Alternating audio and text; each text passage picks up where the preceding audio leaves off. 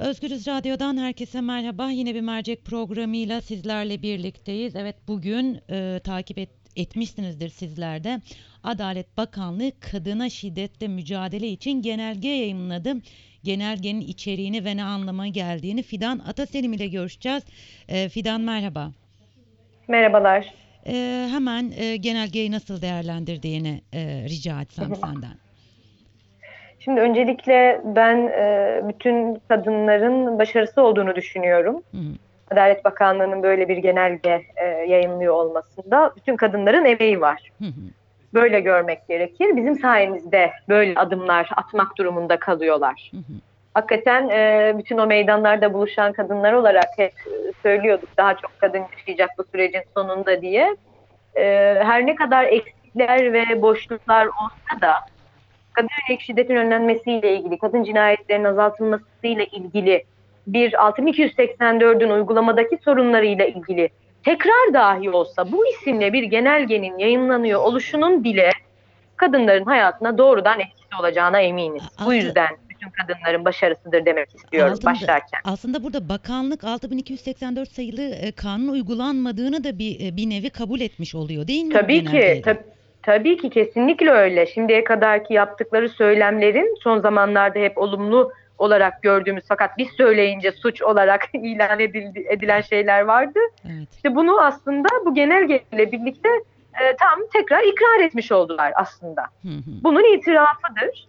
E, o açıdan kimi yorumlara göre çok gelişkin bir genelge olmadığı e, söyleniyor. Evet öyle tabii ki de. Daha fazla şey yapılabilirdi ve eksikleri var. Onları da konuşuruz vaktimiz olursa. Tabii. Ama bunun tekrar tekrar ediliyor olması bile tekraren işte bütün kolluğa, e, bütün işte savcılara ve hakimlere gönderiliyor oluşu bile çok büyük etkisi olacak diye düşünüyorum. Nitekim içeriğine de bakacak olursanız e, orada hakikaten karşılaşılan sorunlarla ilgili neler yapılması gerektiğiyle ilgili önemlidir, yoğunlaşılmalıdır gibi e, şeyler geçiyor. Ben bunların önemli olduğunu düşünüyorum. Çünkü hakikaten yani haklarımızı ke- kendiliğinden ortaya çıkmayacak.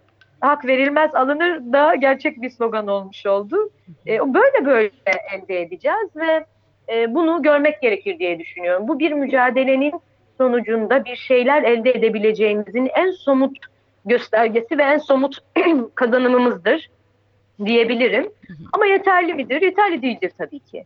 Tabii ki İstanbul Sözleşmesi'nin uygulanması için elimizden geleni yapmaya devam etmeliyiz. Yahut 6284'ün uygulamadaki karşılaştığımız sorunların çözümüyle ilgili olarak da ya da bu genelgenin uygulanmasıyla ilgili olarak bile takipçisi olacağız sürecin. Ama bunu söylemeye bile gerek duymuyorum ben. Şu açıdan duymuyorum. Son süreçte o kadar güçlü bir mücadeleyi ortaya serdi ki kadınlar.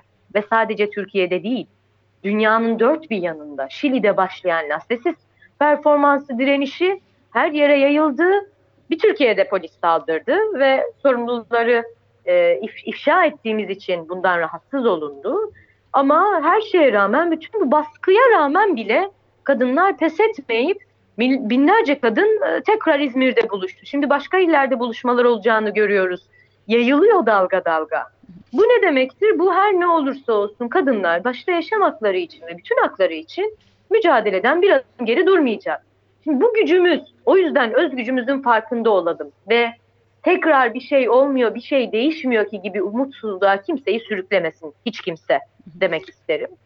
Ee, çıkartabileceğimiz sonuç budur. Hepimizin sayesinde bu olabilmiştir. Bu yüzden şimdi genelgenin içeriğinde şöyle bir madde var yine eleştiriye açık olan tabii ki doğru olarak. Ee, gizliliğin ihlali Evet, evet. kapsamında e, diye bir madde var. Evet. Ne demek bu? İşte bizim gerçekleri açığa çıkartmamız için çeşitli şeyleri sosyal medyadan paylaşmak durumunda kalıyor oluşumuz, gündem yaratmamız, kamuoyu yaratmamıza karşı bir tehdit midir bu diye düşünülüyor. Evet. Evet öyledir tabii ki ama orada bu ne kadar yazıyor olursa olsun biz yani bunu e, nasıl anlatayım kadınların sessiz kalmayışının bastırılması mümkün mü? Mümkün olabilir mi? Meydanlara bu kadar çıkmış olan kadınlar ve esasen zaten kadınlar bunu yapmak durumunda kalmasın keşke. Hani kamuoyu yaratmak, yaratmak ihtiyacı duymayacağı bir e, toplum olsun keşke. Adalet gerçekten tecelli etsin. Hiçbir ihmal olmasın. İstanbul Sözleşmesi etkin uygulansın. 6284 etkin uygulansın. Kimse zaten bunları yapmaya zaten ihtiyaç da doğmayacak. Ama bu ihtiyacımız çok toparlıyorum. Lütfen. Bu ihtiyacımız her olduğu zaman tabii ki de kimse bunu engelleyemez ki. O yüzden e, savunma pozisyonunda kalmamıza gerek yok. Gücümüzün farkında olalım. Bunun her bir maddesinin uygulanması için de İstanbul Sözleşmesi'nin uygulanması için, toplumsal cinsiyet eşitliğinin sağlanması için de aynen devam etmeliyiz. E, dilersen o maddeleri dinleyicilerimize bir hatırlatalım. E, kural olarak gizli olan soruşturma evresiyle ilgili ifade, tutanak, belge, ses, video kaydı gibi delillerin internet ve sosyal medya gibi platformlarda paylaşılmasının önüne geçilecek. Özel hayatın gizliliği, mahremiyet hakkı, lekelenmeme hakkı, kişisel Bu işte az önce Evet. konu. Evet. Ee, şimdi dönüp baktığımızda aslında pek çok kadının sosyal medya aracılığıyla sesini duyurabildiğini görüyoruz. Tabii. Ve bunun Evet. yanında Şule Çet e, e, e, şeyi var, e, davası Evet, var, tabii. duruşması var. Bunu biliyoruz. İntihar diye kapatılacaktı fakat sosyal medyadan oluşturulan Hı hı. kamuoyundan sonra bu cinayet aydınlandı ve aslında intihar değil cinayet olduğu ortaya çıktı. Bu iki maddeyi bu Hı hı. kapsamda değerlendirdiğimiz zaman tabii ki kadınlar dinlemeyecek. Yine biraz önce de e, söylediğin gibi gücümüzün farkındayız. Peki bu iki- bu maddeler neden konmuş olabilir? Bu maddeler e, tabii ki onlar yani bir yön bir yönüyle e, tutarlılık çok önemlidir. O açıdan bu tutarlılığı da hep biz başkasından e, beklemeyelim. E, biz tutarlı bir şekilde mücadelemize devam edersek onların tutarsızlıkları da açığa çıkacaktır. E, o yüzden normal yani şöyle düşünün. Bir yandan polislere polislerle kadınlara saldırıyorlar ama bir yandan da işte kadın yönelik şiddetle ilgili işte tahammül edemiyoruz diye konuşmalar yapıyor yetkililer. E, hep böyle bir iki yönü olur bütün süreçte. Biz böyle görelim. E, ama e, ben bu konuda da çok güçlü olduğumuzu düşünüyorum. Ya artık öyle kolay, kolay değil yani kadınları sustur sustur bizi susturamayacaklar bile e, demeyebiliriz yani. Zaten her şey ortada artık. Kadınlar meydanlarda slogan da atıyorlar, performanslarını da gerçekleştiriyorlar. Senin de söylediğin gibi sosyal medyayı muazzam bir araca dönüştürmüş durumda kadınlar. Seslerini çıkartıyorlar. Çünkü şöyle bir gerçek var. Kadınların artık kaybedecek bir şeyimiz yok ki. Zaten ölüm tehdidi alan kadınlar seslerini duyurmaya çalışıyor. O yüzden kaybedecek bir şey yok ki. Yani zaten e, o kadar e, işte bizden koparmaya çalıştıkları haklarımıza sahip çıkıp daha fazlasını istiyoruz.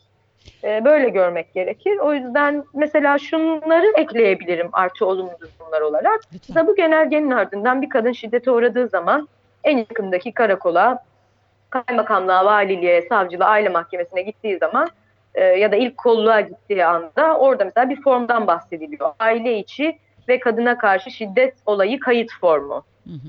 Bunu sorsunlar. Gittikleri yerde işte e, Şönim'e de giderlerse, başka yerlere de giderlerse bu formun önemli olduğunu, işte bu formu sorsunlar. Dolduruluyor mu, nasıl doldurulduğunu incelesinler. Tutanak tutuldu, tutulmadı mı ona baksınlar. Hani şimdiye kadar nasıl diyorduk 6284 sayılı yasadan yararlanmak istediğinizi söyleyin diye. Bunu söyledikleri gibi artı bir de yakın zamanda Adalet Bakanlığı bir genelge çıkarttı. Onu incelemenizi mutlaka hatırlat. Yayının başında e, dinleyicilerimize hatırlatmadım. Şimdi hatırlatayım. E, Fidan aynı zamanda biliyorsunuz Kadın Cinayetlerin Duracağız platformu genel sekreteri ve kısa bir süre önce gözaltına alınmıştı. E, geçmiş olsun demeyi unuttum yayının başında. Geçmiş olsun Fidan. Onu ha- hatırlatmış olalım. Siz haklarınızı talep etmek için sokağa çıktığınızda ters kelepçeyle gözaltına alınmıştın. O fotoğrafı hiç unutmuyorum. O da aslında tarihe bir not düşecek ve sonrasında aslında haklarını arayan kadınları gözaltına e, alan yapı bugün tutup bununla ilgili bir genelge yayımlıyorsa bunun aslında bu mücadelenin bir kazanımı olduğunu bizler de sizler gibi farkındayız. Bütün kadınlar adına ve kendi adıma Evet. teşekkür ediyorum yürütmüş olduğunuz mücadele için. Evet bütün kadınlara asla yalnız yürümeyeceksin demeye devam edeceğiz. E, çok teşekkür ederim Fidan. Biz teşekkür ederiz. Hoşçakalın. Sağ olun. Özgüz Radyo dinleyicileri mercek programında Fidan Ataselim ile görüştük. Fidan Ataselim Kadın Cinayetlerini Durduracağız platformu genel sekreteri kısa bir süre önce gözaltına alınmıştı. Ee, onun da bilgisini e, vermiş olalım tekrar size. Aslında bugün Adalet Bakanlığı'nın kadına şiddetle mücadele için yayınladığı bir genelge vardı. Bu genelgenin olumlu ve olumsuz taraflarını konuştuk. Özellikle olumsuz taraflarından biri e, özel hayatın gizliliği ve mahremiyet hakkı maddesi. Burada e, biliyorsunuz sosyal medya artık kadınların e, kendilerine uygulanan şiddette ifşa ettikleri ve e, çok önemli bir araca dönüştürdüklerini hepimiz biliyoruz.